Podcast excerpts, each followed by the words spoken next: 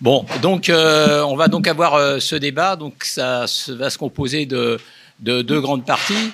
Euh, une première partie de présentation au pluriel, puisqu'il va y avoir trois intervenants, intervenantes, ce qui fait beaucoup. donc, ce qui veut dire que les interventions vont être réduites en temps, hein, ce qui est très difficile. donc, 15 minutes chacun et chacune, voilà, c'est comme ça. et ensuite, il y aura euh, un débat, voilà, euh, et puis évidemment euh, des, interventions à partir des questions que vous posez, parce que bon, pas forcément tous les mêmes niveaux de connaissances, etc. Donc c'est bien que, que de, préciser ce sur quoi vous avez des questions à poser, ce sur quoi vous avez des avis à donner, des points de vue, etc. Et puis, qui, qui, peuvent être contradictoires, c'est très bien, c'est fait pour ça un débat. Voilà.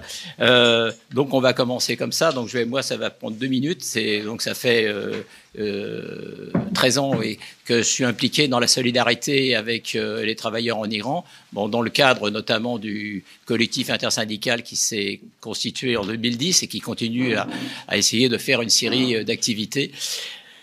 et donc, le premier intervenant, ça va être euh, Babak, euh, qui euh, donc est un fils d'opposants au chat puis au Mola. Voilà, donc c'est la continuité dans les idées. Et donc ils sont venus en France euh, au début des années 80. Euh, et donc, euh, il a passé, il est arrivé, il était enfant, donc il n'a pas pu participer vraiment à la révolution de 1979. donc, c'est, ça va être, et il, est, il milite d'une part à Solidarité socialiste avec les travailleurs en Iran, et d'autre part à la Ligue et au NPA aujourd'hui. Voilà. Oui, ah, moi, j'ai pas dit, c'est Alain. Voilà. On est euh, à l'approche de la date anniversaire euh, du meurtre de Marsa Amini euh, par la police des mœurs le 16 septembre 2022 en Iran. Cette date anniversaire, elle va être évidemment importante pour les militants de la diaspora, mais évidemment en Iran aussi, et le régime le sait très bien aujourd'hui, il procède à des arrestations massives hein, depuis quelques semaines, parce qu'il sait très bien que le mouvement n'est pas terminé. C'est-à-dire que ce soulèvement, Femme, Vie, Liberté, va durer sous des formes différentes dans les semaines et mois à venir, et ça on en est certain, malgré une répression violente euh, qu'on a connue pendant toute cette année et qui va aussi euh, continuer sous des formes vraiment féroces. Euh, on y reviendra, parce que ce régime a une particularité dans cette violence pour casser, pour terroriser les opposants, mais évidemment toute la société dans son ensemble. Donc c'est pas un soulèvement, on va dire anodin, il vient de loin, il a un caractère inédit euh, par euh, sa massivité, par sa créativité, par, euh, sa puissance, par sa force symbolique. Et ne serait-ce que le mot d'ordre femme, vie, liberté a été un mot d'ordre fédérateur à l'échelle nationale, mais aussi à l'échelle internationale. Et on a vu ce mot d'ordre, après le meurtre de Marsa Amini, se répandre comme une traînée de poudre dans tout le pays, dans tout le pays et devenir l'emblème de, ce, de, de, cette mobilisation. C'est un mot d'ordre euh, qui est d'origine kurde, comme vous le savez, et c'est aussi un des traits euh, importants de, de, la situation, c'est qu'une série de, de préjugés, une série de divisions de la société sont en train de disparaître, et c'est vraiment un mouvement massif qui a touché toutes les régions de l'Iran, Téhéran, évidemment, la ville-centre, mais aussi euh, le Baloutchistan, mais aussi euh, le Kurdistan et d'autres régions euh, importantes du pays. Alors, pour bien comprendre ce soulèvement, il faut bien comprendre ce qu'est l'État iranien, la République islamique d'Iran. Il y a quelques années, quand on intervenait à l'université d'été, une dizaine d'années, les derniers débats que j'ai pu faire ici, on était obligé d'expliquer que ce n'était pas un État anti-impérialiste, que c'était un État théocratique, capitaliste, dictatorial, patriarcal des années ont passé, on n'a plus ce débat à mener, j'en suis bien heureux, au moins ici. Mais, notre camarade euh, Sarah l'expliquera, c'est pas fini dans le mouvement ouvrier euh, occidental. Hein, elle est intervenue au congrès de la CGT dernièrement. Et on a des fédérations, par exemple, de la CGT qui appartiennent à la FSM, qui sont adhérentes de la FSM, dont un des dirigeants de la FSM est un des représentants de l'État iranien, euh, membre de la Maison des Travailleurs, qui est un organe central de l'État iranien pour casser les grèves ouvrières, pour casser les travailleurs. Donc ce n'est pas fini ce débat, il faut continuer à l'avoir et convaincre. L'État iranien n'est pas un État anti-impérialiste, c'est un maillon du système capitaliste, un maillon qui mène des politiques néolibérales euh, brutales. Euh, D'ailleurs, ces politiques ont été saluées par le FMI, à l'époque où ici euh, Ahmadinejad était dénoncé par tout le monde. Comme euh, voilà un extrémiste, le FMI saluait ces politiques de privatisation et ces politiques euh, néolibérales. Et ces politiques néolibérales, depuis la fin de la guerre, elles sont traduites de la fin de la guerre contre l'Irak, sont traduites par des politiques de privatisation massive, de casse de code du travail, de casse des grèves, euh, parce qu'on avait une remontée des luttes, et évidemment par par une, aussi une, une, corruption, une prédation sur la société iranienne et les moyens, les ressources naturelles du pays par, par les tenants du régime on dit que c'est un État capitaliste, un État néolibéral, mais il n'y a pas d'appel d'offres. C'est pas, c'est pas comme ça que ça se passe quand ils veulent privatiser. C'est toujours euh, les gardiens de la révolution, les familles des dignitaires, les sommets de l'État qui emportent les marchés par le biais des fondations. Ce sont des conglomérats hein, importants, euh, parmi les plus importantes holdings euh, du, Moyen-Orient. Ce sont des holdings parapublics qui appartiennent à, on va dire, à des dignitaires de l'État qui ne dépendent que du bureau du guide et qui ne payent pas d'impôts et qui brassent des milliards. Par exemple, l'une d'entre elles, on avait estimé en 2013, c'est Reuters je crois, euh, qui disait 95 milliards d'actifs euh, de dollars euh, de ces fondations qui ont qui ont un champ, on va dire, d'intervention, un champ d'investissement, un champ de valorisation de leur capital qui est très vaste. Ça va de l'élevage en passant par l'industrie, l'aviation, la téléphonie Internet, on comprend bien pourquoi. Euh, l'automobile, je peux en passer évidemment euh, des meilleurs. On a le bâtiment, on a les voies de transport, on a aussi évidemment le pétrole et le gaz. Donc ces fondations aujourd'hui détiennent, on va dire, la majorité des activités économiques du pays. la finance et l'assurance évidemment aussi. Et quand on regarde euh, de temps en temps, on a des choses qui sortent dans la presse parce qu'ils se dénoncent aussi entre eux. Par, euh, je parle hein, des, des, hauts dirigeants. Parfois, il y a des inimités où euh, bon, on voit apparaître des scandales financiers, de la corruption importante à très haute échelle. Et on a aussi des estimations sur, par exemple, les avoirs de Khomeini lui-même, le guide, qui s'élèverait à 145 milliards de dollars. Donc voilà, c'est c'est c'est un État capitaliste d'une forme particulière, corrompu, mais et brutale. Et dans le même temps, on a près de entre 40 et 50% selon les estimations de la population qui vit sous le seuil de pauvreté. Et ça aussi, il faut bien l'avoir en tête. Par exemple, on a euh, aujourd'hui une inflation à trois chiffres. Évidemment, les salaires euh, n'augmentent pas. Euh, oui, une inflation à trois chiffres. Je, le répète. Je vois des têtes qui, qui, font des mines étonnées. En 2020, par exemple, la Banque mondiale estimait l'inflation à 30,06%. Bon.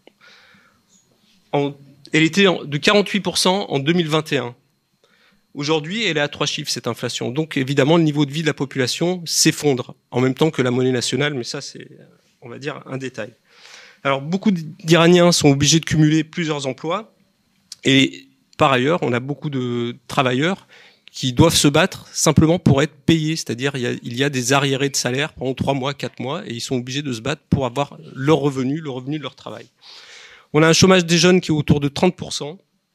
Et dans cette situation qui s'aggrave, évidemment, le régime n'a qu'une seule solution, c'est de réprimer les contestations qui montent, parce que c'est une société qui se bat depuis 44 ans euh, pour ses droits, et c'est une société qui n'a jamais abdiqué. Notre camarade reviendra sur euh, les luttes ouvrières, euh, et évidemment, euh, elle l'expliquera très bien, beaucoup mieux que moi. Les syndicats, par exemple, sont évidemment interdits en Iran, mais c'est pas une nouveauté. Hein. Déjà à l'époque du Shah, c'était le cas. Ils ont continué. Le droit de grève n'existe pas, et donc pour se battre, euh, c'est extrêmement complexe et c'est une répression permanente euh, du régime et de ces de ces forces de répression qui sont notamment les gardiens de la révolution que vous connaissez, mais pas que. Alors, malgré cette politique violente, malgré cet état patriarcal, ces lois misogynes, cette discrimination permanente, euh, les femmes étaient aux, avant-postes depuis toujours dans la résistance euh, à la République islamique. Elles l'étaient dès le début. Euh, on verra un petit film passer sur une manifestation le 8 mai, le 8 mars, pardon, 1979. une manifestation évidemment à l'occasion de la Journée internationale des femmes, mais surtout à l'occasion aussi de l'imposition du voile dans les espaces publics, dans les bâtiments publics par Khomeini. Et donc euh, une manifestation massive des femmes, et qui a duré plusieurs semaines d'ailleurs cette mobilisation, euh, malheureusement très peu suivie par les forces de gauche, pas toutes, hein. nos camarades euh, étaient aux avant-postes sur ces sujets-là déjà à l'époque, mais on comprend bien le féminisme. fin des années 70 en Iran, c'était pas forcément quelque chose de partagé par tout le monde comme un combat principal. Euh, ça ne l'était pas non plus en Occident, je rassure tout le monde, c'était pas propre à l'Iran. Mais euh, voilà, cette, cette situation-là, euh, il a fallu quand même lutter euh, face, à, face à des vents contraires, on va dire, pendant 44 ans. Et le mouvement euh, Femmes, Vie, Liberté montre quand même que voilà, du, du, du, temps est passé, du chemin a été fait, aujourd'hui, les mobilisations, elles ont été massivement soutenues et menées par des femmes et par des hommes. Et c'était une compréhension commune de l'enjeu féministe dans la société iranienne. C'est un combat principal et principiel à mener en Iran, mais partout au Moyen-Orient et dans le monde. Et j'insiste là-dessus, les premières manifestations de solidarité avec le mouvement Femmes, Vie, Liberté, elles n'étaient pas en Europe, elles n'étaient pas aux États-Unis, elles étaient en Afghanistan, elles ont été réprimées par les talibans immédiatement, elles ont été en Irak, elles ont été réprimées aussi. C'est un enjeu majeur dans la région. Et euh, ce mouvement, il a, il a une importance pour l'Iran, mais il a une importance pour toute la région et pour le monde entier. Et donc, euh, c'est euh, cette chape de plomb-là, parce que le voile imposé, les discriminations, évidemment, c'est une chape de plomb que le régime impose aux femmes, mais c'est une manière de faire baisser la tête, de vouloir faire baisser la tête à toute la société, aux hommes aussi, et ça, tout le monde l'a bien compris. Donc, cette, euh, euh, discrimination institutionnalisée aujourd'hui n'est plus supportée par la population. On l'a vu malgré euh, la violente répression de l'année 2022-23. On a encore des femmes et beaucoup de femmes qui se promènent dans les rues, pas que à Téhéran, dans beaucoup de villes d'Iran, sans voile ou avec un voile très mal porté. C'est une manière de défier le régime, de s'affronter au régime. Et elles ont toujours lutté pour refuser, on va dire, l'effacement, l'expulsion de l'espace public on a des chiffres, par exemple, on a plus d'étudiantes en Iran que d'étudiants, on a plus de femmes diplômées que d'hommes diplômés. Cela dit, à la sortie des études, à la sortie des études universitaires, seulement 17% des femmes trouvent un boulot contre 64% des hommes, par exemple. Donc on a cette discrimination-là, elle est profonde, elle est institutionnalisée, et euh, c'est contre tout ça que aujourd'hui euh, les gens euh, luttent et les gens, les femmes et les hommes luttent massivement. Il me reste combien de temps? Cinq minutes, ça va très vite. Bon. Alors, cette contestation, je disais, elle n'est pas venue euh, comme ça dans un ciel serein. On a un contexte social et économique et dictatorial très important qui joue, mais on a aussi euh, toute une série de luttes euh, qui ont qui ont existé, qui, qui ont amené de l'eau au moulin à cette mobilisation femmes vie liberté. je vais je vais pas toutes les citer, mais depuis 1999 par exemple, on a de plus en plus de mobilisations fortes, radicales et de manière de plus en plus rapprochée. Et on peut être sûr que la prochaine explosion, elle va arriver encore plus tôt, elle sera encore plus forte.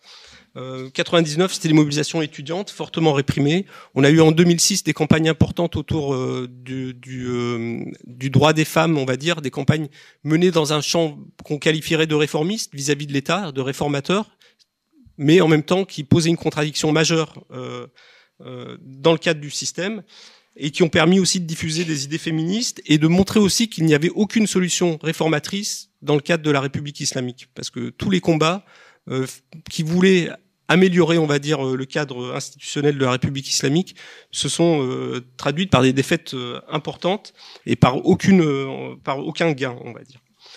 De même, on a eu des mobilisations très fortes sur la sur l'année 2019 avec la réélection d'Ahmadinejad, vous vous en souvenez peut-être.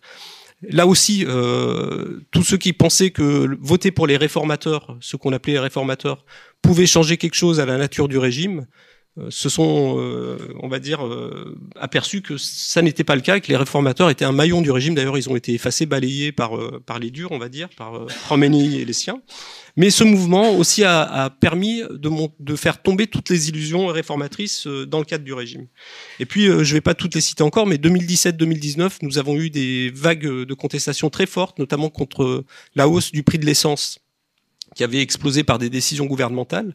Hein, que le, régime avait décidé d'arrêter les politiques de subventionnement de l'essence, alors que le régime, enfin l'Iran est un pays riche en pétrole et en gaz. le pays est obligé d'importer l'essence par manque d'investissement euh, dans les infrastructures. Et donc euh, le régime avait décidé d'augmenter euh, fortement les prix. On a eu pendant trois semaines en 2019 des mobilisations très fortes qui ont été réprimées dans, dans un bain de sang, 1500 morts en trois semaines. C'était un moyen d'écraser. Et pour mémoire, cette contestation, elle touchait les, la province fortement, les couches les plus populaires euh, dans le pays.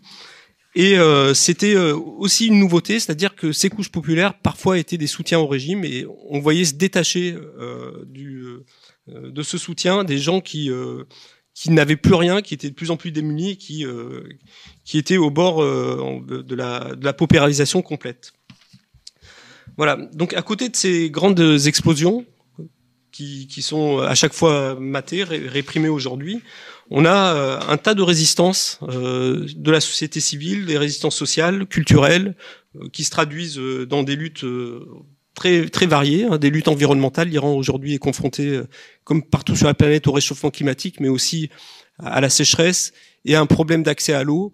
C'est lié au réchauffement climatique, mais c'est aussi lié à des politiques catastrophiques en matière environnementale menée par le régime, de détournement de cours d'eau pour alimenter par exemple tel village qui appartient à tel dignitaire dans telle région, de construction de barrages pour vendre des marchés publics. Enfin voilà, c'est une catastrophe environnementale et c'est des luttes très importantes qui sont aussi réprimées. Euh, alors euh, fortement par le régime, on a des luttes sur la défense des enfants, défense des femmes, des droits des prisonniers, évidemment les droits des travailleurs, les minorités nationales. Et euh, donc c'est un pays très actif, on va dire, dans, la, dans le combat. Je vais citer quelques points très vite euh, qui me paraissent euh, majeurs dans, dans, dans, dans ce qu'on a vécu ces derniers mois et qui vont continuer. Pour moi, c'est les très saillants. Donc, je disais le retour de la, la, question féministe, évidemment. Euh, le recul des nationalismes et du nationalisme grand-perse. Euh, ça, c'est, je le dis comme ça, mais c'est important en Iran. Voilà, c'est un point important. Et euh, le mouvement a été particulièrement fort au Kurdistan et au Baloutchistan et il continue sous des formes différentes euh, de manière très forte, y compris avec des manifestations euh, au Baloutchistan par exemple, mais avec une immense solidarité des autres régions. Et ça c'est c'est important, y compris dans les phases les plus dures de la répression, à Téhéran et à Isfahan et dans d'autres villes du pays, il y avait des vagues de solidarité fortes avec ces régions et avec ces villes. L'utilisation de tactiques de rassemblement qu'on avait déjà connues euh, en 2017-2019 euh, de manière éclatée pour diviser les, interventions des, forces de l'ordre, dans les grandes villes notamment. Et puis aussi euh, une utilisation d'Internet de manière très intelligente pour pas se mettre en danger, mais aussi pour diffuser l'information. Je fais très vite. La confrontation physique avec les forces de l'ordre qui montent et qui montrent que la peur a changé quelque part de camp et puis aussi quand même une compréhension de la nécessité de la grève. Il y a eu des appels à la grève sur des manifestations euh, et sur des jours de mobilisation, des appels à la grève générale qui venaient pas forcément des secteurs habituels, qui venaient des secteurs euh, plus larges. Et puis on a on a eu des secteurs de travailleurs très euh, très impliqués, notamment les soignants qui ont organisé des hôpitaux clandestins, des, des lieux pour exfiltrer des patients, des blessés, hein, pour pas qu'ils soient arrêtés dans les hôpitaux. Donc, euh, donc voilà. Et euh, ça, c'était aussi un élément de solidarité très important qui va continuer. Et puis, je le disais, euh, la compréhension qu'il n'y aura pas de réforme possible dans, dans, le cadre de ce régime, il faudra se battre pour le renversement. Et dernier point, un, point important parce que ça a été très utilisé, mis en avant par les chancelleries occidentales. Vous avez vu le fils du chat revenir au premier plan pendant un certain temps, les monarchistes, parfois dans les rassemblements des drapeaux monarchistes aussi. Euh, mais en Iran, c'était pas, c'était pas, c'est pas du tout euh, une attente ni un slogan. Ils sont pas attendus, hein, les monarchistes. Euh, et, faut pas s'inquiéter. les slogans étaient contre l'oppression. c'était un mouvement féministe, anti-autoritaire. Et ça, il faut, il faut vraiment l'avoir en tête. Et donc, c'est un processus pour moi révolutionnaire qui est en cours. Donc, qui dit processus, ça mettra du temps. C'est ça que ça veut dire. Mais en tout cas, la machine est lancée et je pense que c'est un combat qui va continuer dans les mois et années à venir. Merci.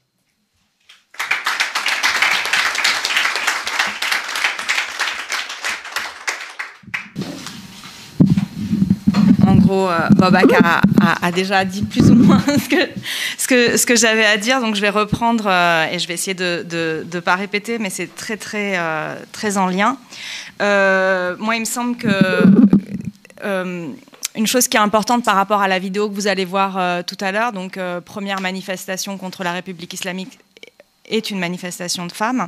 La mémoire de, de cette manifestation-là s'est perdue, c'est-à-dire que, en fait, on, Aujourd'hui, pour penser ce qui se passe en, Iran, euh, je sais que ça n'a rien à voir a priori, mais on est dans une situation un petit peu analogue à ce qui s'est passé avec le droit à l'avortement en France. C'est-à-dire qu'il se passait quelque chose de l'ordre.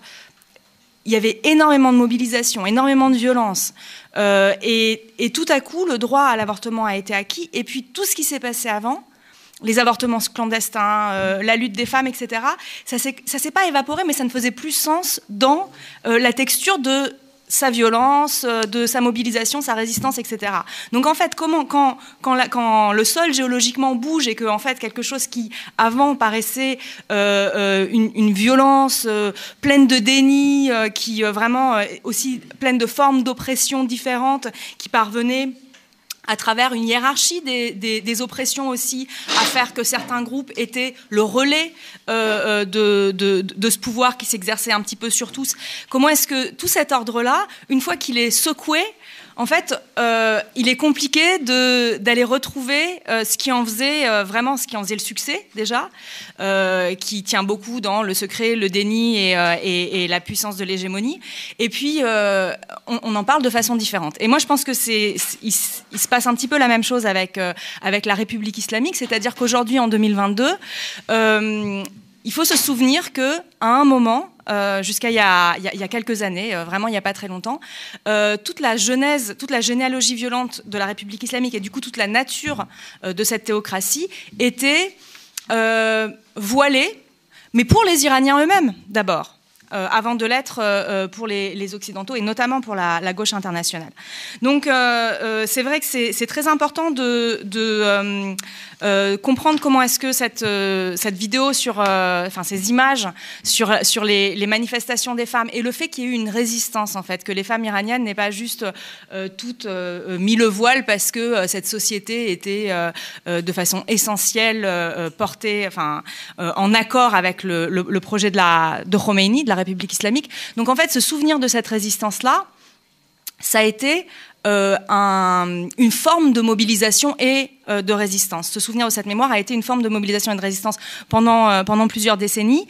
Et, la façon dont la société iranienne a retrouvé cette, cette, mémoire de lutte également est à la fois une des causes, je pense, de, de du démantèlement de ce que j'appelle les trois fictions du, pouvoir iranien euh, qui permet de comprendre en quoi le soulèvement est révolutionnaire. Donc c'est retrouver cette mémoire, c'est à la fois une des causes de ce qui rend la société civile euh, iranienne aujourd'hui puissante face à son État, euh, mais c'est également une des conséquences de ces multiples, ce, que, Bobak a, dit tout à l'heure, de ces, multiples mouvements de contestation qui, notamment presque à tous les dix ans, 1999, 2009, 2019, sont venus euh, euh, secouer euh, secouer l'Iran.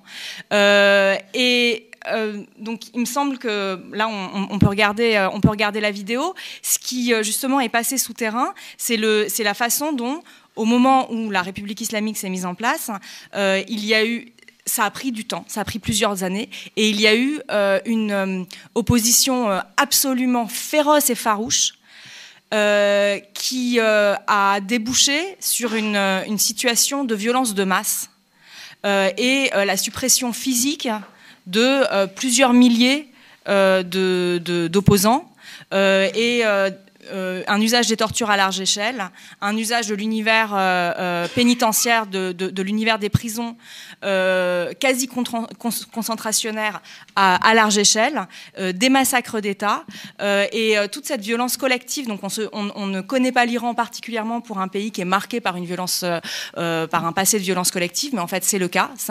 L'Iran a, un passé récent de violence de masse qui en fait c'est un peu a été un peu caché sous les plis de cette, cette, autre violence qui a été la guerre Iran-Irak. mais moi j'estime qu'à partir partir du moment où à partir de 1981, Saddam Hussein a euh, commencé à proposer des euh, cessez-le-feu euh, que le pouvoir iranien, notamment Khomeini, a systématiquement refusé pendant pendant pendant huit ans. la guerre et, les centaines, pour le coup, de milliers de morts que cette guerre a faites peut aussi être considérée comme, comme une violence de masse. Donc maintenant, on va passer à une petite vidéo euh, sur euh, une mobilisation euh, considérable qu'il y a eu le 8 mars 1979 et ensuite. Donc pour resituer un peu dans le temps, hein, c'est-à-dire que la révolution italienne, la, révolution iranienne, bon, elle n'est pas tombée du ciel. Hein. il y a eu avant deux années de mobilisation et surtout à partir du mois d'octobre 1978, des vagues de grève qui ont paralysé une grande partie du pays et notamment l'industrie pétrolière. et ça a culminé par une insurrection euh, une insurrection armée qui a eu lieu entre le 9 et le 11 février 1979. C'est ça qu'il faut voir. Bon. Et alors, euh, et très très rapidement, euh, il y a eu une mobilisation contre la, la, la, la volonté d'instaurer un État islamique, une dictature islamique sur la population. Et ça, la première manifestation incroyable qui s'est passée, c'est le 8 mars, c'est-à-dire à peine un mois après, après, un peu plus d'un mois après l'insurrection. Euh, qui est la manifestation autour du 8 mars. Donc c'est la première mobilisation de masse qui a euh, mobilisé euh, plusieurs dizaines de milliers de femmes plusieurs jours de suite, de femmes, des hommes, il y en avait, mais c'était quand même essentiellement des femmes, non seulement dans la capitale, mais également dans les villes, etc. Bon. Et contre le port du voile obligatoire, déjà mais aussi d'autres revendications. Mais il y avait notamment celle-là euh, qui, euh, euh, qui, a lieu. Alors on a la chance d'avoir parmi nous un participant à cette manifestation. Bon, c'est Ouchang Seper, qui est un militant iranien qui a milité contre le Shah, qui a rejoint la 4 internationale lorsqu'il était en exil en Angleterre, euh, il est revenu en Iran euh, dès que le Shah est parti. Euh, et il a activement participé à, faire venir notamment Kate Millett, la féministe qu'on va voir dans la vidéo, une féministe américaine, au, le, le, 8 mars qui a contribué a donné de l'écho à cette manifestation euh, qui, en avait bien besoin. Donc ensuite, il a été euh, contraint de s'exiler en France en 83 quand la répression était devenue euh, complètement euh, intenable, où il y avait des, milliers et des milliers de gens qui ont été assassinés, qui ont, été torturés, etc. Donc lui, il est parti en 83 comme, beaucoup de, militants qui ont, pu, partir. Et il est un des fondateurs de SSTI, donc la fameuse solidarité socialiste avec des travailleurs en Iran. Et, euh, et, et, voilà quoi.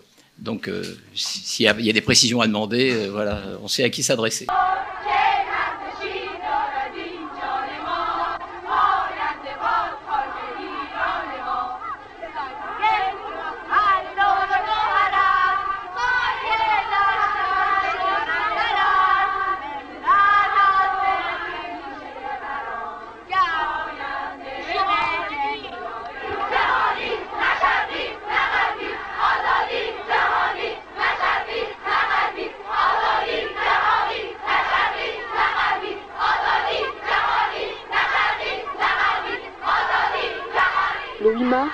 Téhéran, 50 000 femmes iraniennes dans les rues, et partout dans le monde, des milliers de femmes qui se réjouissaient de la naissance d'un mouvement de libération des femmes dans un pays islamique.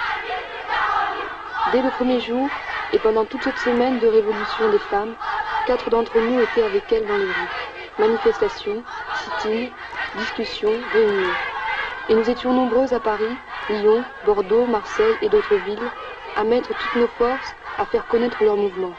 Nous avons transmis jour après jour leur révolte, leur fête, leur violence, leur victoire.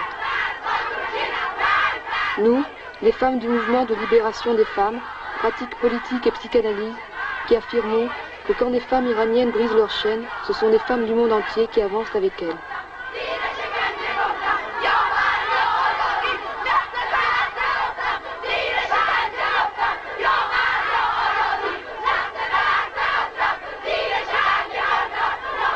Le 8 mars n'est ni un jour de l'Est, ni un jour de l'Ouest, c'est un jour mondial. À l'aube de la Révolution, les femmes sont oubliées. Nous sommes des femmes iraniennes, nous ne resterons pas enchaînées. Sans la libération des femmes, la révolution n'a aucun sens. D'autres slogans, nous ne voulons pas de voile obligatoire. Les femmes luttent et leur lutte sont victorieuses. La police a tiré des coups de feu en l'air et essayé de les faire reculer. Les femmes ont crié Nous n'avons pas peur, nous n'avons pas peur. Et ce jour-là, dans Téhéran, partout, des femmes discutent passionnément. Une femme qui ne porte pas le voile nous a dit Manifester dans les rues contre le voile, ça a été l'occasion d'une grande tendresse et d'une grande solidarité entre nous. Le voile, c'est une histoire d'homme. C'est incroyable. ce sont toujours les hommes qui défendent le voile.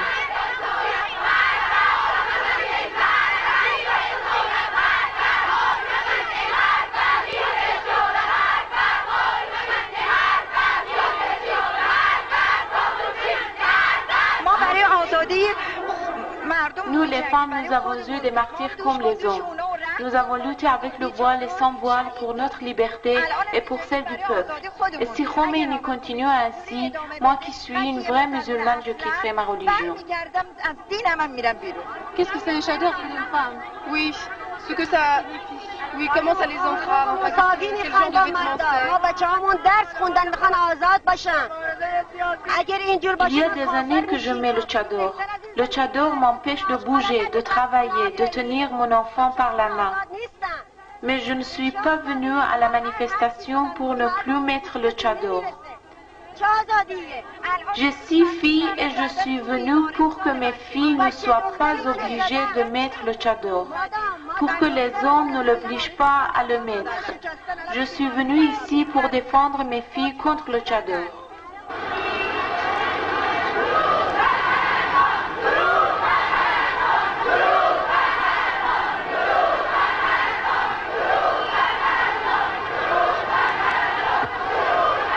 Passant devant l'hôpital, les femmes crient Salut les infirmières, rejoignez-nous.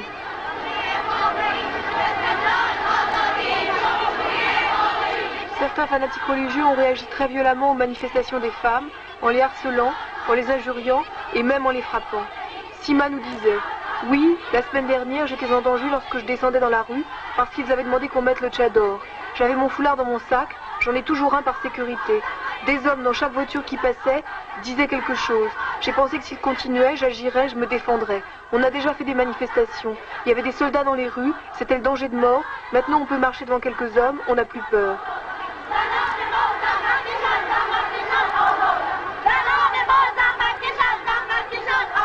از اول که مج... مسئله هجاب رو مطرح کردن اه، ما همه زنا و اونایی که واقعا اه، Quand notre révolution a commencé, toute la nation luttait pour le triomphe de la liberté contre la dictature et l'impérialisme américain. Tous ensemble, femmes et hommes, sortions dans les rues et crions ensemble pour tout ce qu'on a demandé et enfin on a pu l'obtenir.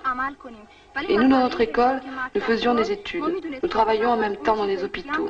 Quand il y avait des blessés, on les soignait sans demander d'argent. Après, ce jour où l'armée et la garnison s'est rendue et où la révolution a triomphé, nous étions dans les rues. Et puis l'ayatollah Khomeini a dit ne faites plus de manifestations, n'allez plus dans les rues. Alors nous sommes retournés à l'école. Mais depuis jeudi dernier, les religieux nous posent des problèmes. Il y a quelques jours que nous sortons dans les rues et nous disons que nous ne voulons pas de voile. S'ils voulaient faire comme ça avec nous, ils devaient nous le dire avant la révolution. Ils devaient nous dire qu'il y a une égalité entre l'homme et la femme. Nous, nous parlons pour notre droit. Nous parlons pour notre droit égalitaire avec les hommes. Et nous pensons, si nous ne parlons pas maintenant, quand la Constitution sera écrite, ils ne nous accorderont plus rien. Nous ne manifestons pas seulement pour le problème du voile, mais pour tout un ensemble de choses beaucoup plus importantes. Les femmes avocates ont été les premières à réagir et à faire des manifestations, et nous les avons suivies. Maintenant, elles sont en désaccord avec nous. Elles disent que ce problème est résolu. Mais nous, nous voulons poursuivre notre lutte.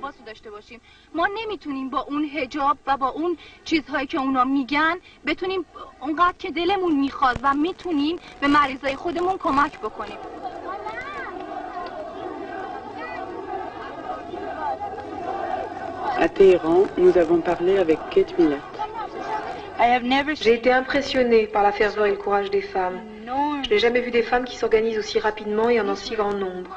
Il y a 10, 15 000 femmes dans ces manifestations. Aux États-Unis, ça prendrait des années pour se rassembler comme ça. Il faudrait de l'argent, il faudrait écrire aux gens, il faudrait de la publicité.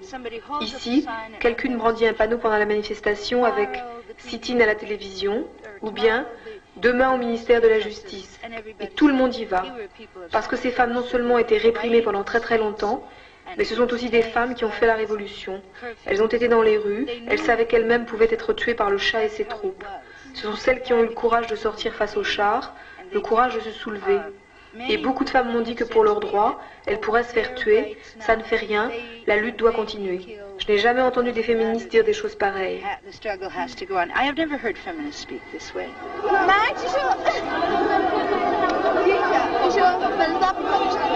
On peut lire sur ce panneau Nous refusons la tyrannie sous toutes ses formes. Nous anéantirons la réaction sous toutes ses formes.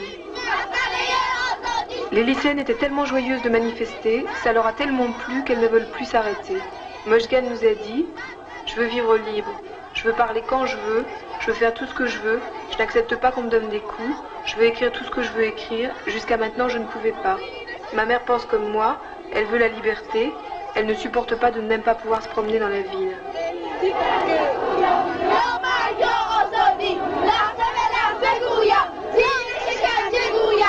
Après le 8 mars, de plus belle, les femmes iraniennes ont continué leur lutte.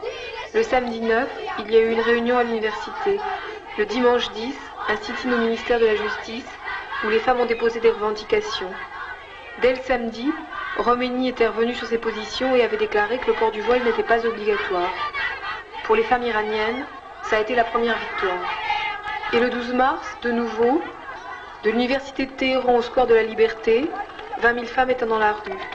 Elles nous ont dit Nous sommes réveillés. Cette manifestation ne concerne pas uniquement le problème du voile.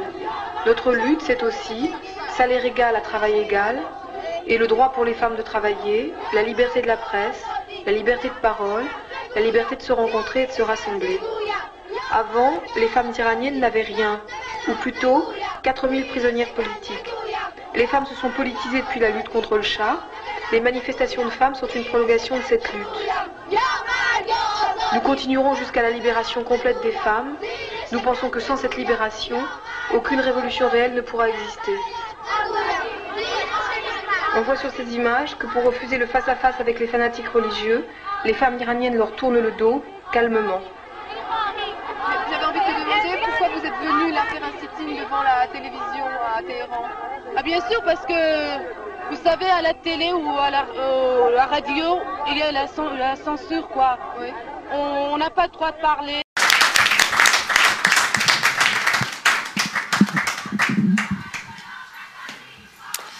Donc en fait, il faut se souvenir que ces images, euh, la, la, la, plupart des, des, Iraniennes de mon âge et plus jeunes, euh, jusqu'à il y a un an à peu près, ne les avaient jamais vues. Donc ça, c'est vraiment euh, ça, c'est cette, mémoire. Euh, et, donc l'intéressant, c'est cette mémoire qui, était, qui s'est perdue euh, dans la transmission et comment est-ce que ça, ça a été rendu possible. Euh, et euh, c'est ce que je voudrais, euh, dans les dix minutes que j'ai, euh, du coup, essayer d'exposer. Comment est-ce qu'il y a une fiction du pouvoir iranien en tant que république islamique qui s'est construite notamment sur la suppression physique et, et, et symbolique de, toute cette opposition et de toute alternative tout ce qui n'était pas républicain islamique. Euh, et euh, comment est-ce que euh, ce qu'on vit euh, euh, a le potentiel révolutionnaire justement de venir euh, remettre en cause ces différentes fictions sur lesquelles c'est institué, c'est constitué la, la, République islamique et qui permettait aussi d'avoir ce pacte euh, de obéissance et d'adhésion. C'était jamais très clair, on était toujours dans une espèce de glissement euh, entre les deux, euh, d'avoir ce pacte entre la société et, l'État iranien qui lui a permis de, durer si longtemps et qui justement faisait que euh, les choses étaient un petit peu ambiguës et qu'on avait beaucoup de voix, y compris d'Iraniens à l'étranger, qui disaient mais non, mais on n'est pas, on n'est pas dans une, dans, une dictature, ce n'est pas un pays autoritaire, c'est une république, notamment par exemple le, taux de participation aux élections présidentielle. C'était un argument qui était longtemps euh, euh, avancé. En Iran, on avait encore, pour la, réélection de Rouhani en, en, 2017, il y a euh, euh à peu près 70% des électeurs qui se sont déplacés pour aller voter. Et donc, euh, les Iraniens, mais aussi des Iraniens de l'étranger, disaient, mais regardez, euh, on n'a pas ces taux-là en Occident. Euh, dans les démocraties libérales. Donc en fait, on a vraiment un pacte euh, républicain qui est fort, etc. et c'est tout ça qui s'est effondré. Donc en fait, la question à laquelle on est confronté aujourd'hui, c'est une fois que on a un pays qui est confronté à des, à des crises qui sont extrêmement euh, euh, rythmés qui reviennent euh, des soulèvements de, différentes, différents groupes de la population, des grèves, des, des, formes de lutte dans le champ environnemental, féministe, etc., qui, qui, reviennent de façon assez régulière. Une fois qu'on a un État qui est confronté à l'effritement de son discours de légitimation et de son pacte de gouvernement, dans quelles conditions et combien de temps euh, euh, il peut durer. Mais en tout cas, ce qui est sûr, euh, ce que cette question aussi pose de, façon très certaine, et, pour moi, ça, je l'ai observé le jour où c'est devenu clair, en fait, c'est le jour où l'équipe nationale iranienne s'est fait siffler dans le stade au Qatar, dans le stade de la, la Coupe du Monde. C'est. ce qui est sûr, c'est que la République islamique, telle qu'on la connaissait jusqu'à euh, aujourd'hui, euh, a cessé d'exister en 2022. Et ça, c'est euh, a cessé d'exister en novembre 2022 parce que la République islamique telle qu'on la connaissait, c'est pas c'est pas uniquement des gens qui sont au pouvoir, c'est des gens qui ont su gouverner et qui, ont su établir en fait un pacte avec leur société et justement arriver à diffuser enfin, ces discours du pouvoir qui sont, et j'essaierai de revenir quand même, d'avoir le temps de revenir sur ces deux points qui sont euh, euh, l'Iran est un pays anticapitaliste, or l'Iran est un pays néolibéral, non seulement capitaliste mais néolibéral. l'Iran est un pays anti-impérialiste, or non seulement l'Iran participe de, la géostratégie impérialiste mondiale, mais en plus elle a des, formes de gouvernement euh, coloniaux et impérialistes à l'intérieur sur ses propres minorités, ça j'aimerais bien y revenir aussi. Et troisièmement, et c'est là-dessus par contre que je vais me concentrer, parce que les deux autres ont quand même été euh, évoqués par Bobak, c'est l'Iran est une république. Et c'est ça qui s'est effondré. Donc l'Iran est une république. Euh, le, 8 mars 1979, on voit que les femmes, il y a beaucoup de femmes qui, refusent de porter le voile. Elles finissent par le porter quand même.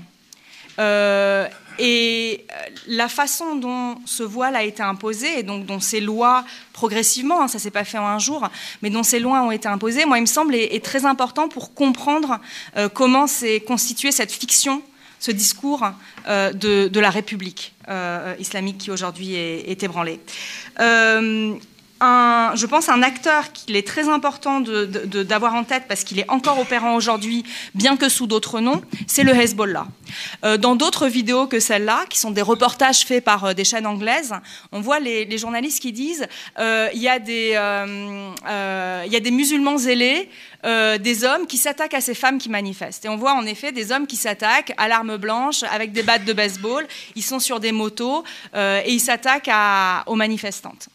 Euh, ces hommes sont, présents, il y, a, aussi des femmes, euh, ces, personnes sont présentées comme euh, la foule, comme les gens, comme des musulmans zélés. Ce n'est pas du tout le cas. C'est le Hezbollah, ce sont des franges miliciennes qui sont organisées par les réseaux des mosquées, qui sont organisées par le clergé combattant, qui, a été mis en place aussi par Khomeini, et qui sont là pour venir faire régner une terreur de rue et ce qui est très intéressant, c'est comment agit le Hezbollah. C'est-à-dire que euh, officiellement, euh, à la fois euh, pour les médias et selon les déclarations des propres gouvernants, donc à l'époque ce sont les partis au pouvoir, le gouvernement transitoire ou, le clergé, ces gens-là ne sont absolument pas dirigés par personne et n'ont aucun lien avec, avec les gouvernants. Ils agissent de leur propre chef, ce sont, ce sont des gens qui agissent spontanément. Et, ce qui est leur politique de terreur, puisqu'ils attaquent les femmes à l'acide, à la batte de baseball, etc., euh, a été très opérante pour arriver à, imposer euh, ce que les lois en fait n'ont pas réussi à imposer dans un premier temps, ce que les euh, décrets n'ont pas réussi à imposer dans un premier temps. Donc en fait, ils sont le visage extra-légal de ce pouvoir. C'est-à-dire qu'officiellement, ils n'ont aucun lien avec, le pouvoir, mais en fait, ils en sont un des bras. Et euh, euh, ce, qui, est très important, c'est qu'ils agissent et ensuite le gouvernement arrive et, dit en fait, on est en train de faire ce que les gens nous demandent de faire dans la rue. Donc Khomeini va dire, par exemple, le journal d'opposition Oyan Degon, qui a notamment couvert la guerre au Kurdistan qui a commencé dès, dès l'été 79. un jour à la radio, Khomeini dit, il faut fermer ce journal, il n'est pas bon. le lendemain, le journal est attaqué. Par qui? Par le peuple. En fait, par le Hezbollah. Et ensuite, ce journal est fermé en disant le peuple n'en veut pas, les gens n'en veulent pas. Et donc en fait, il y a euh, la façon dont euh, la violence extralégale euh, la violence paralégale, qui est celle des Bassidji, qui est celle des, milices organisées par les gardiens de la Révolution, et la violence légale, qui ensuite est celle des décrets, la façon dont ces trois formes de violence s'articulent ensemble, c'est ce qui a permis euh, d'instituer euh, le, pouvoir de la République islamique sur cette fiction de, République voulue par tous, et ce qui est encore à l'œuvre par exemple, ce qui nous permet de comprendre l'empoisonnement des lycéennes, qui a commencé dès la fin novembre 2022, mais qui a explosé, on va dire, en, février-mars. Euh, les lycéennes sont empoisonnées dans les écoles, euh, on ne sait pas par qui. Euh, mais avec des méthodes qui sont toujours les mêmes et qui requièrent beaucoup d'organisation et beaucoup en fait de complicité puisque les écoles sont toutes sous vidéosurveillance. Ensuite, on a donc le pouvoir extra, la violence extralégale. Ensuite, on a les Bassidji euh, les milices euh, qui sont euh, sous l'autorité des gardiens de la Révolution, qui gouvernent en fait les écoles et qui, à la fois à l'intérieur des écoles et aussi devant les écoles euh, euh, maintiennent l'ordre et font en sorte que les euh, associations de parents d'élèves puissent pas s'organiser et, demander justice ou, vérité, qui font en sorte d'arrêter les manifestantes, à la fois lycéennes et, et parents d'élèves, etc., devant les écoles. Donc on a cette violence paralégale. Et puis on a le guide suprême qui arrive et qui dit je vais commanditer euh, un rapport euh, euh, rapport d'observation pour savoir d'où viennent d'où viennent cette violence. Et donc on a le pouvoir légal qui arrive et qui se met en retrait par rapport à ces deux autres formes de pouvoir qui lui permettent aussi de gouverner et qui dit mais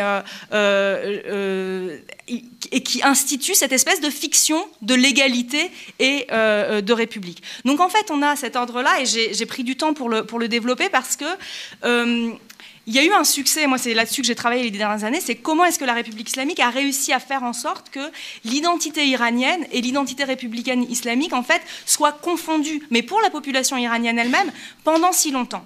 Et c'est notamment à travers ces, processus qui sont des processus complexes, qui ne se sont pas faits, qui se sont pas mis en place en un jour. Et quand euh, finalement, euh, au moment de la mort de Gina, euh, les gens descendent dans la rue et disent, ils disent quoi? Ils disent pas on, ne veut plus mettre le voile, ils disent pas, ils disent abat le dictateur, c'est, et abat la République islamique. C'est très exactement cette, légitimité républicaine islamique, cette fiction du pouvoir qui, s'effondre. Et, et en fait,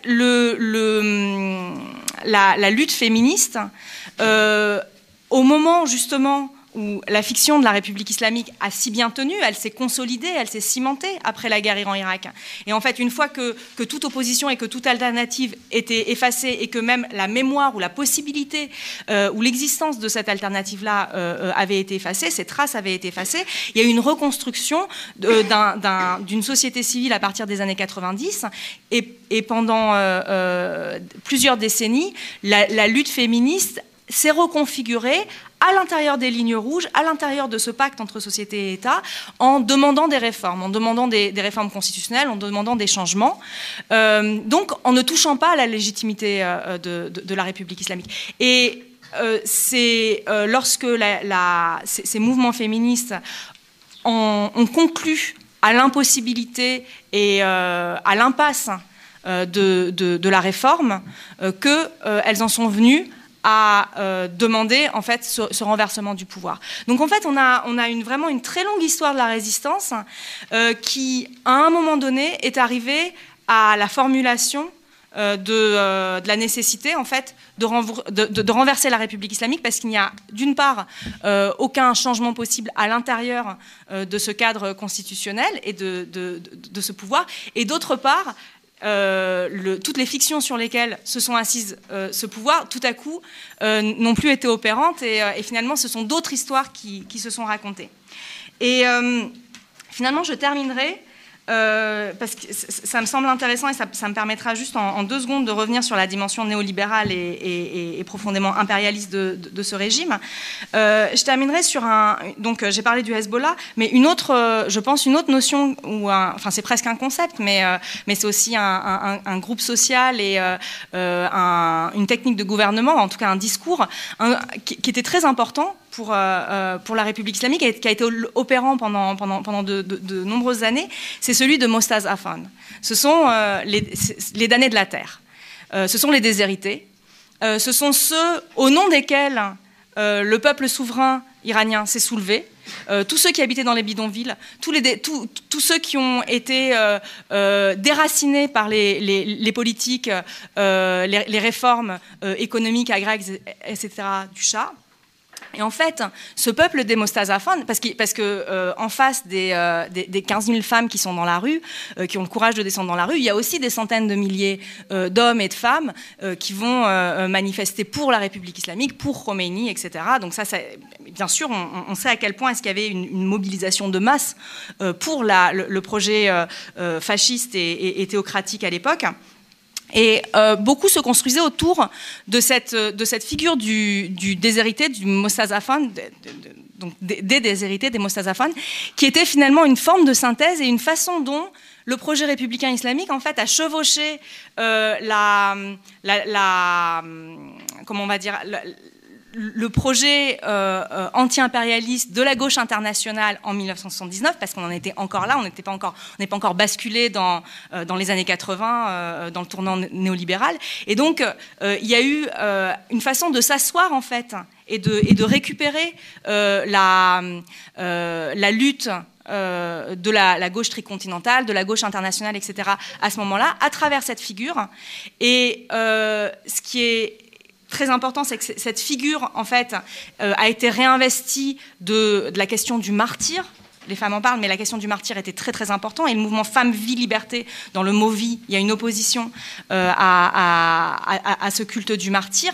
Et que petit à petit, en fait, euh, ce qui était pensé comme tout, ce, tout ce groupe des acteurs sociaux qui participaient au maintien de l'ordre, qui étaient les Bassidji issus, qui étaient, euh, euh, définis comme étant les, les, euh, il y a eu une, transformation et une évolution.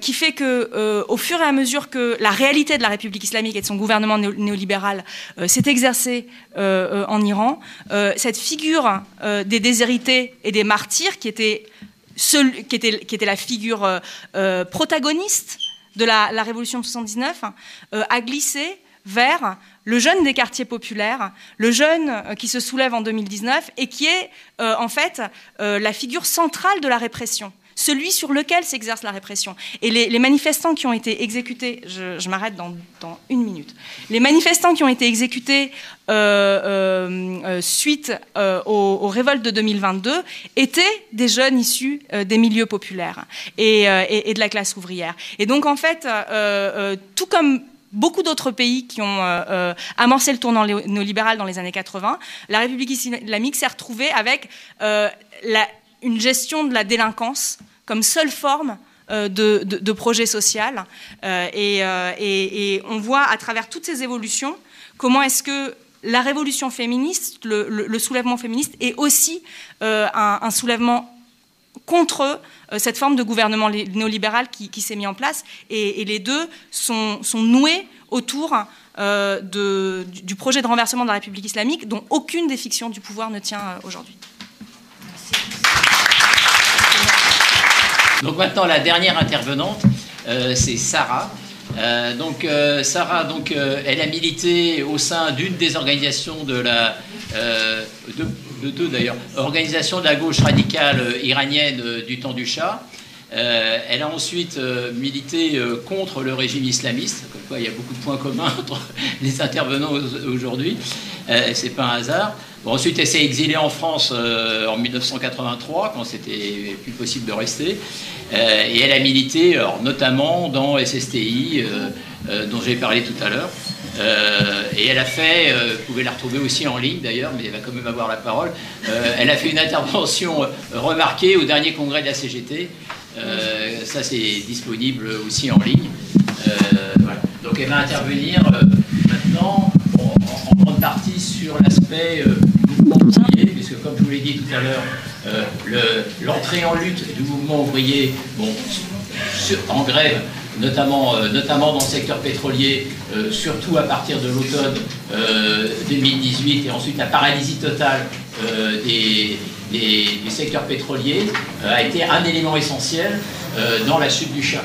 Une participation ouvrière extrêmement importante à titre individuel et ensuite à titre collectif, organisée sur le lieu de travail, bloquant la production, etc., comme suivant un petit peu la stratégie qui nous est, habituelle. Quoi.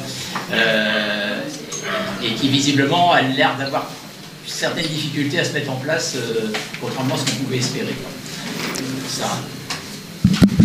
Merci. Euh, bonjour à toutes et à tous. Voilà. Donc, je vais parler du mouvement ouvrier. C'est un sujet vaste et vraiment inépuisable. bon, alors, je, je, suis obligée de, de présenter très brièvement. Euh, je vais m'attarder un petit peu sur l'histoire de ce mouvement et euh, de façon un peu, je veux dire, sommaire euh, pour la première partie, mais je vais un petit peu voilà, m'attarder sur le moment de, de la révolution 77-79, parce que c'est important de comprendre le mouvement ouvrier de cette époque pour comprendre le mouvement ouvrier d'aujourd'hui en Iran. Alors, euh, voilà, en fait, euh, le mouvement ouvrier remonte euh, au début du siècle, enfin du XXe siècle, 1906, au moment de, à peu près à la veille de, la révolution constitutionnelle. Donc, il y a hmm, presque trois périodes d'épanouissement de, de, mouvement ouvrier avec la constitution des organisations syndicales de 1906-1911 de 1921 1925 et de 1941 presque euh, jusqu'en 1953. En fait, euh, à chaque fois qu'il y a une lueur de, de démocratie, de liberté, même très relative, très mince, qui apparaît, alors le mouvement ouvrier fait des grands pas en avant. Donc euh, voilà, pour, pour, dire. Et en plus, le mouvement ouvrier en Iran, dans cette époque, à cette période, est très très influencé par la révolution d'octobre Russie. C'est un élément important. Et voilà, donc euh, ce processus de constitution de la classe ouvrière et de ses organisations est interrompu par deux fois, par deux coups d'État de la dynastie Pahlavi, le père en 1925, 26, pardon, et puis euh, le fils qui était aussi installé euh, voilà, au pouvoir mais était très faible, finalement euh, le renforcement de, sa règne en 1953 pour un coup d'État à l'aide anglo-américaine. voilà, à, la suite de ce, donc je reviens sur, ce coup d'État. Alors à, la suite de ce, de ce coup d'État en 1953, euh, tous les partis politiques et les syndicats sont dissous. Et euh, euh, les syndicats libres euh, sont remplacés par les syndicats officiels, alors sous la tutelle du ministère du Travail, et strictement et très très, enfin je veux dire surveillés par la police politique qui, s'appelait SAVAC. Tout le monde connaît, on a entendu parler, certainement.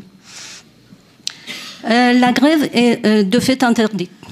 Mais à partir des années 1970, un mouvement gréviste très très large et général surgit. Euh, bon, alors certainement, euh, enfin, la dégradation des conditions économiques joue un rôle important. Mais en tout cas, euh, je veux dire, euh, évidemment, ce mouvement de grève, ces grèves sont très centrées sur les, questions économiques, de, enfin, les questions de subsistance, les problèmes matériels, les salaires, les conditions de travail, etc. Euh, la répression de, ce mouvement gréviste est vraiment très brutale. C'est-à-dire que, pour donner un exemple, entre 1971 et 1975, au moins 105, 145 ouvriers tombent sous les balles rien que pour avoir, fait, pour avoir débrayé ou avoir fait la grève. Et en plus, une autre innovation du monarque, c'est euh, euh, licenciement collectif. Dans, une entreprise qui, enfin, je crois, qui comptait 6 000 euh, ouvriers, donc il y a eu un, un, licenciement de, 8 000, de, de 800 ouvriers d'un seul coup. Voilà, ça c'était une autre nouveauté. Euh, mais d'ailleurs, en 1977, à la veille de, voilà, de, mouvement révolutionnaire euh, qui a abouti à l'insurrection de, février 1979, et même au début de 1978, euh, les ouvriers ne sont pas vraiment dans la rue. Donc, ils font toujours la grève. C'est des grèves classiques, perlées, dans les entreprises pour les moyens de subsistance, toujours la question salariale, les conditions de travail. Les revendications, enfin, euh, c'était euh, au deuxième, deuxième semestre de, 1978 que les revendications politiques directes et indirectes surgissent. Au fait, euh, les, revendications politiques indirectes, ce qu'on appelle indirectes, c'est dans l'entreprise. Ça concerne le pouvoir et la démocratie dans l'entreprise.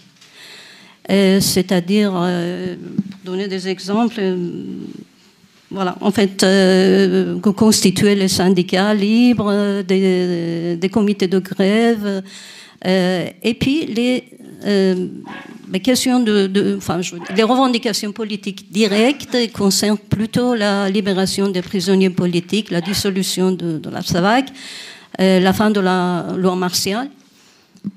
Mais ça, c'est vraiment à la fin de, vers la fin de ce processus.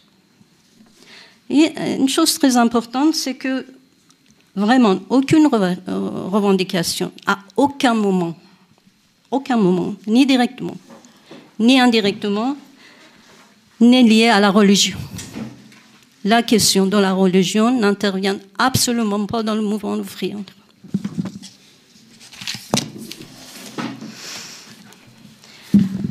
Bon, en tout cas, je vais, vais un peu, je vais accélérer un petit peu. Alors, euh, finalement, euh, l'insurrection de février euh, a, mis, fin fin au régime monarchique, mais ça ne signifie, absolument pas la fin de, le retour à la normale. Ça veut dire que pour le mouvement ouvrier, pour les travailleurs, la révolution venait de commencer déjà.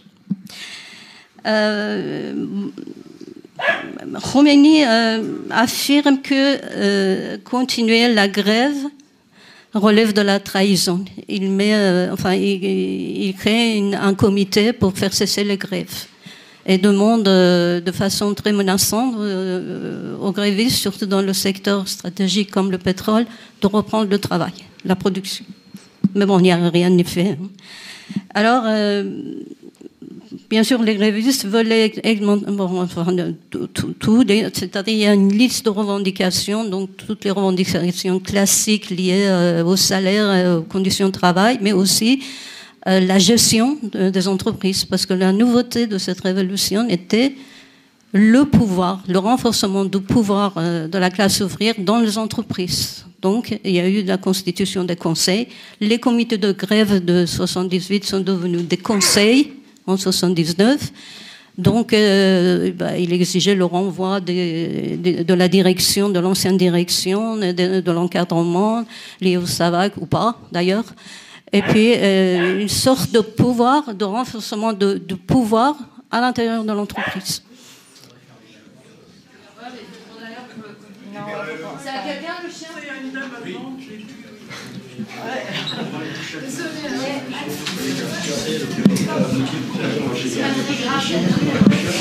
tu comptes pas les minutes Bah, il faut que tu. Il faut pas compter ces minutes là.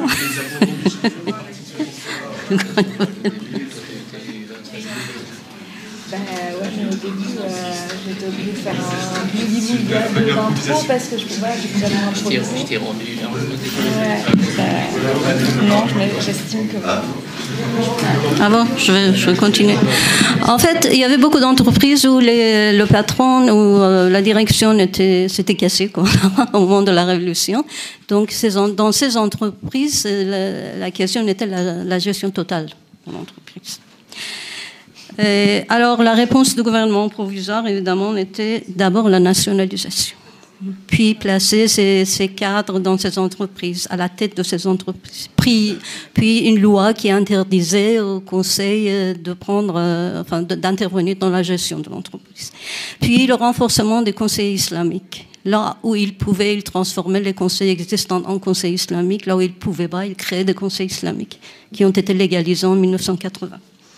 En fait, pour, pour, pour résumer cette période, je veux dire que euh, euh, le prolétariat, vraiment, enfin je dis le prolétariat, avec toutes ses fractions.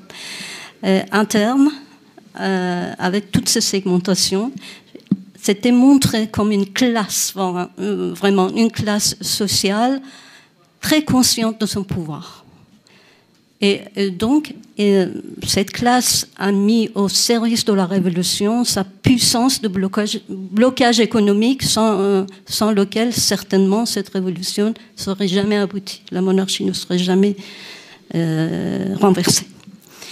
Donc, euh, mais politiquement, euh, elle ne s'est pas transformée en force politique. Politiquement, elle s'est rangée derrière la bourgeoisie et la petite bourgeoisie, comme s'il y avait une distribution des tâches.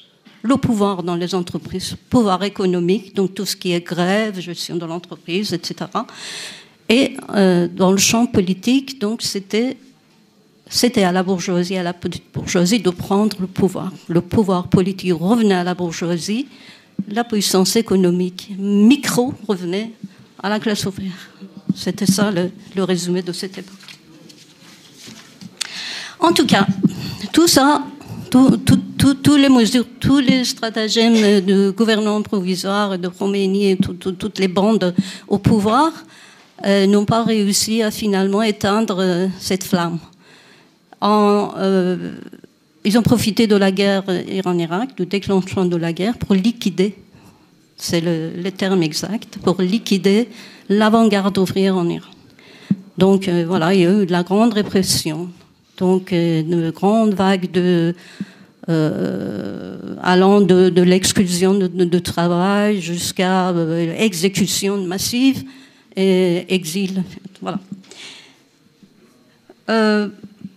Et après, en pleine guerre Iran-Irak, vient le temps de reconstruction. Mais euh, euh, en fait, avec la liquidation de, l'avant-garde ouvrière, euh, en tout cas, la question du mouvement ouvrier n'était pas réglée. Voilà, il faut que je saute. Ça va pas aller. voilà, finalement. Euh, bah, donc je vais résumer. Dans cette période post-révolutionnaire, euh, le mouvement ouvrier a, mené de grands combats que je vais un petit peu résumer euh, dans quatre catégories. Le combat pour le code de travail, pour le 1er mai, dans les années 80.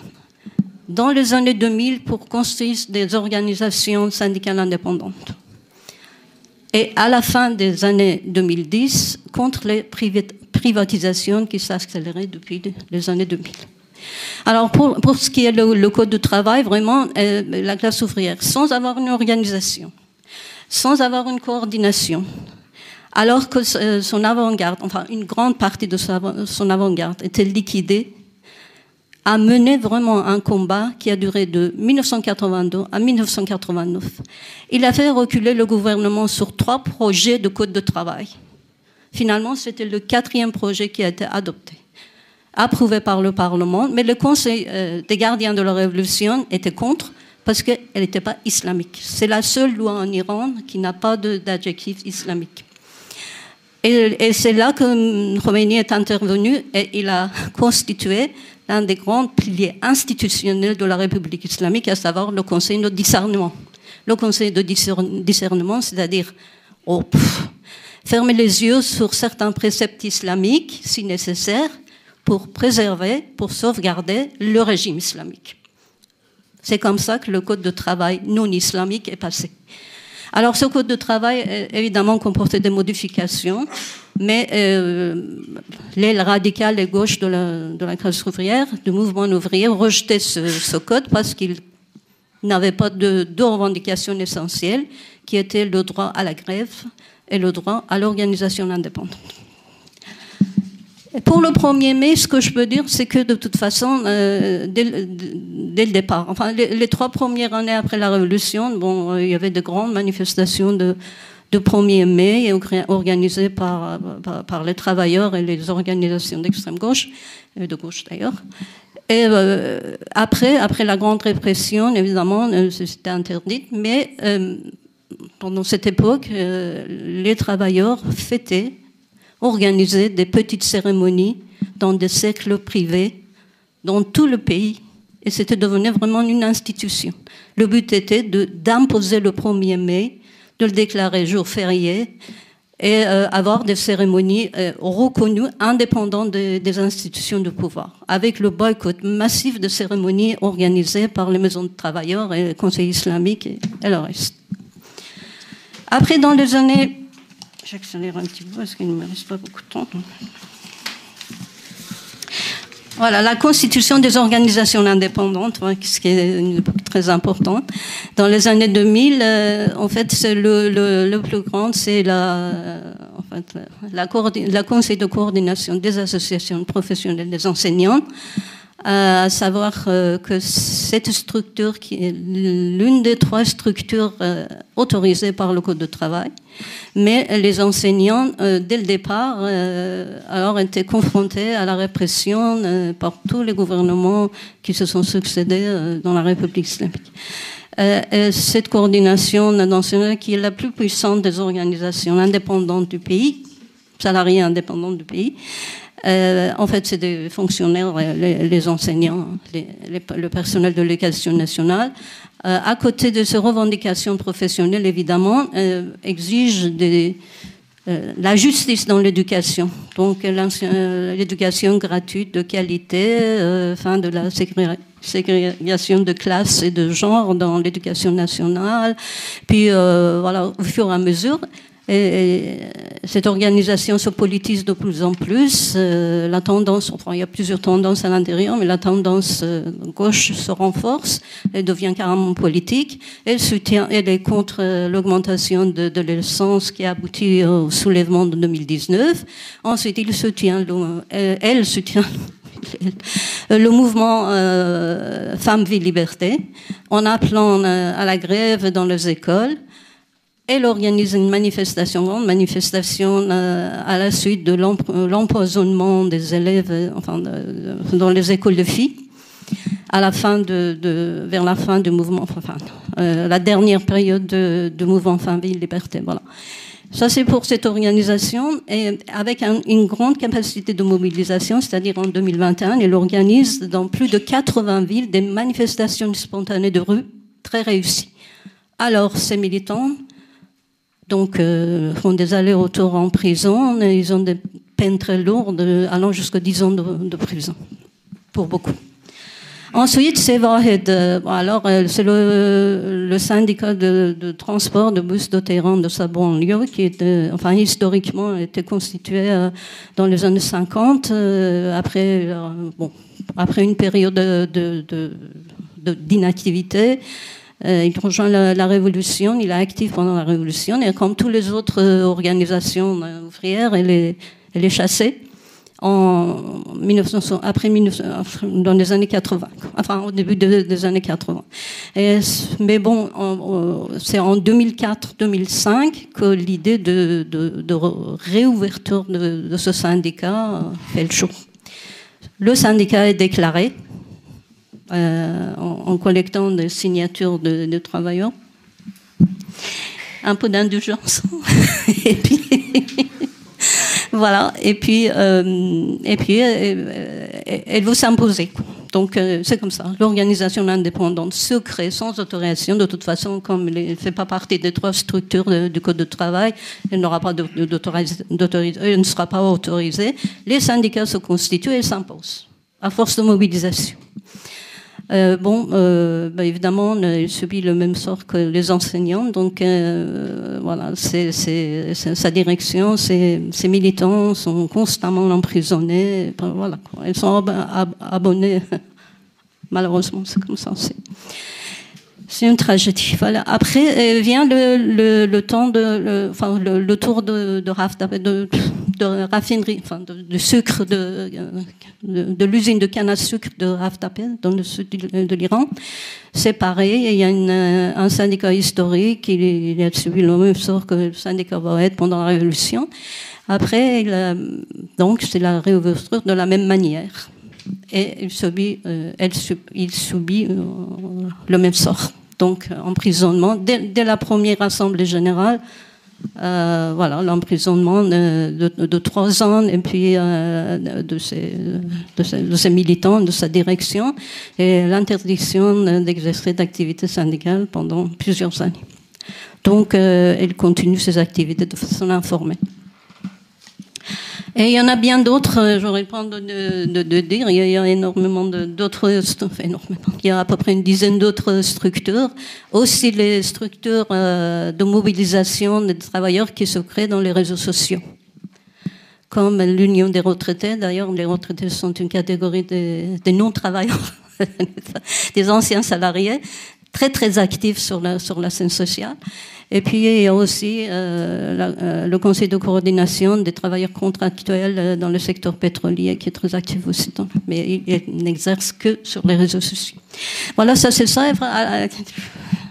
À la fin, à la fin des, années 2010. Donc un mouvement contre la privatisation dans de, de, grandes entreprises euh, euh, qui ont été privatisées, la sidérurgie de, de et puis bah, cette fameuse, fameuse usine de, de euh, dans l'un, ça dure un mois, dans l'autre, 70 jours, avec euh, une variété d'actions, de, de, de, mobilisation. Finalement, Haftapé, il aboutit à l'expropriation. Euh, mais bon, son sort est vraiment tellement incertain qu'on ne sait pas si on peut, enfin, je ne sais pas si on peut le vraiment qualifier de victoire. En tout cas, les travailleurs euh, emprisonnés ont été réintégrés, enfin libérés, hein, réintégrés dans leur poste de travail et les arriérés de salaire ont été payés intégralement. Ça, c'est deux, victoires, deux acquis très importants. Voilà. je voulais un peu parler de, de manque de temps, j'espère qu'on va continuer lors du débat, euh, du mouvement ouvrier dans le, dans le, dans le soulèvement Fin Vie Liberté on va continuer après. Merci beaucoup.